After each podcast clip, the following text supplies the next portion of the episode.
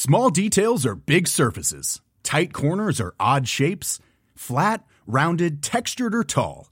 Whatever your next project, there's a spray paint pattern that's just right. Because Rust new Custom Spray 5 in 1 gives you control with five different spray patterns. So you can tackle nooks, crannies, edges, and curves without worrying about drips, runs, uneven coverage, or anything else. Custom Spray 5 in 1. Only from Rust La vie d'un riff de légende, de sa naissance du bout des doigts à aujourd'hui, c'est l'historif sur Rock et Folk Radio.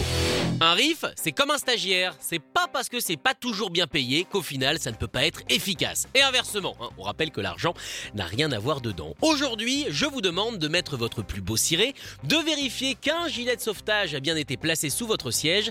Et si soudainement vous en trouvez un, eh bien demandez-vous comment on est rentré chez vous pour le placer. Nous prenons le bateau du Credence Clearwater Revival. Nous montons dans le Proud Mary.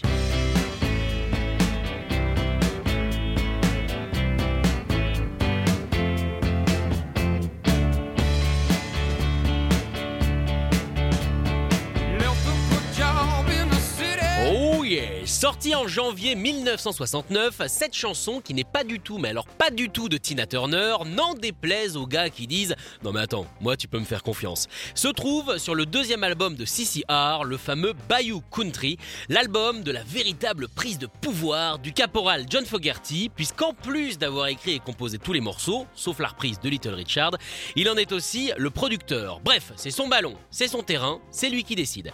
Et c'est en 1967 qu'il a décidé d'écrire Proud Mary. John venait tout juste d'être libéré de ses obligations militaires à peine un an après avoir été appelé pour défendre la patrie. Bon, très vite à l'armée, ils se sont rendus compte bah, qu'il n'allait pas défendre grand chose. Hein. Du coup, pour pas gêner, non parce qu'il y en a quand même qui bossent, si, je suis désolé, crier très fort alors qu'on pourrait juste parler normalement, apparemment là-bas c'est un boulot, John a été affecté à l'unité de réserve de Fort Lee Fort Bragg et Fort Knox. Formidable pour celui qui passait pour le hippie de la bande. Pendant un an, il a tout fait, mais absolument tout fait pour se faire virer. Et c'est comme ça qu'un beau jour de 1967, il a enfin reçu la lettre qui lui disait Cher monsieur Fogerty, dégage, cordialement, bisous. Totalement extatique, Fogerty a couru chez lui, pris sa guitare, et naturellement, les premiers accords, qui seront changés par la suite, et les paroles de Proud Mary lui sont apparus. Comme quoi, une petite année à se faire tondre et à marcher en Rangers, eh ben, c'est toujours utile. Film.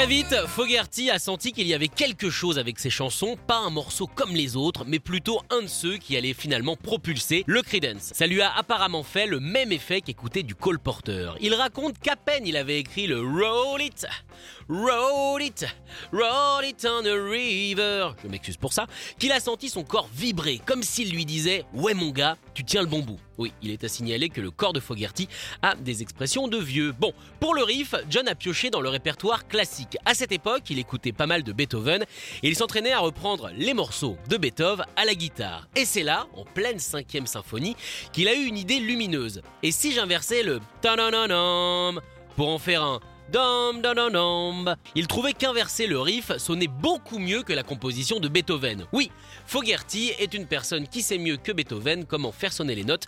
On est donc officiellement sur le papa ultime.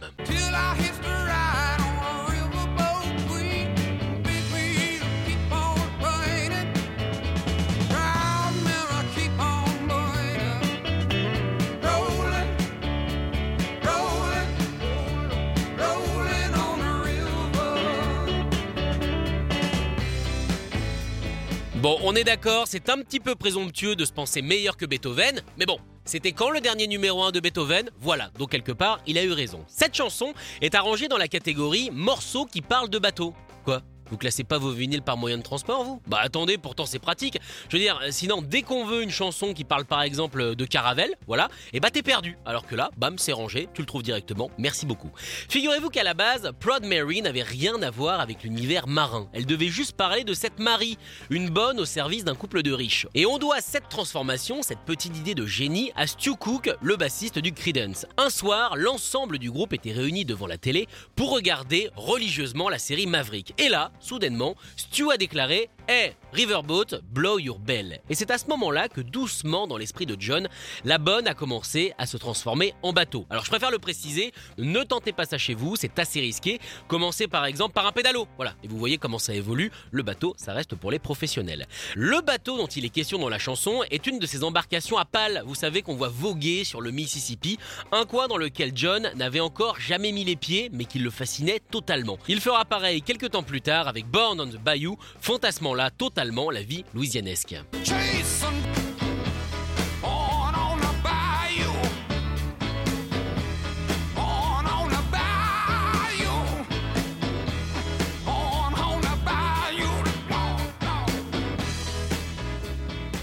Brad Mary a propulsé le groupe au sommet des charts, mais elle a aussi entériné les tensions qu'il y avait au sein du Creedence. En gros, pendant l'enregistrement, Fogerty n'était pas content des harmonies. Il trouvait le travail de ses camarades assez moyen.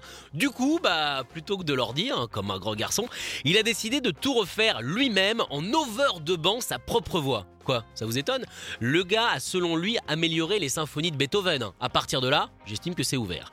Proud Mary a permis néanmoins à CCR d'exploser, mais comme je l'ai dit plus haut, le monde a tendance à attribuer cette fabuleuse chanson à Tina Turner qui la reprendra deux ans après sa sortie, avec Ike évidemment. Ike qui de base n'aimait pas du tout la chanson, mais bon, il pouvait bien faire plaisir à Tina de temps en temps, euh, franchement c'était la moindre des choses. Dans les reprises rigolotes, on trouve celle de Claude François, bah ouais carrément, qui l'a adaptée en français, passant d'une bonne devenu bateau, en bateau devenu train. On est sur un niveau de magie là les gars. euh.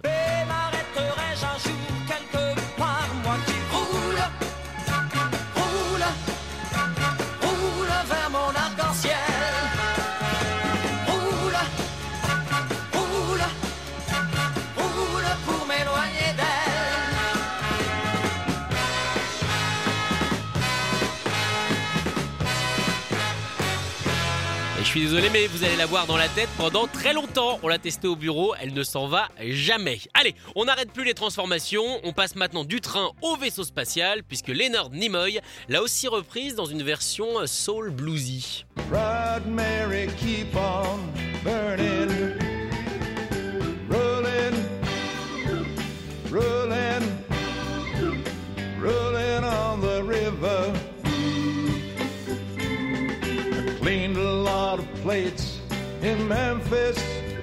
Et si vous pensiez que les années 80 avaient épargné ce petit bijou, eh bien figurez-vous que c'est mal connaître cette décennie qui est totalement diabolique.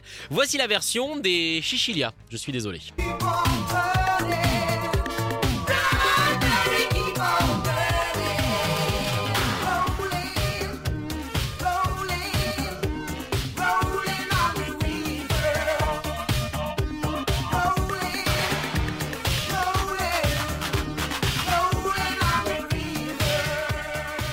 Alors je suis en train de lancer une pétition pour faire un procès aux années 80, nous sommes pour l'instant 16, rejoignez le combat, il faut arrêter le massacre. Pardon, c'est fini les années 80. Bon, procès quand même, hein, je suis désolé juste pour ça. Retrouvez l'historif en podcast sur rock'n'folk.com.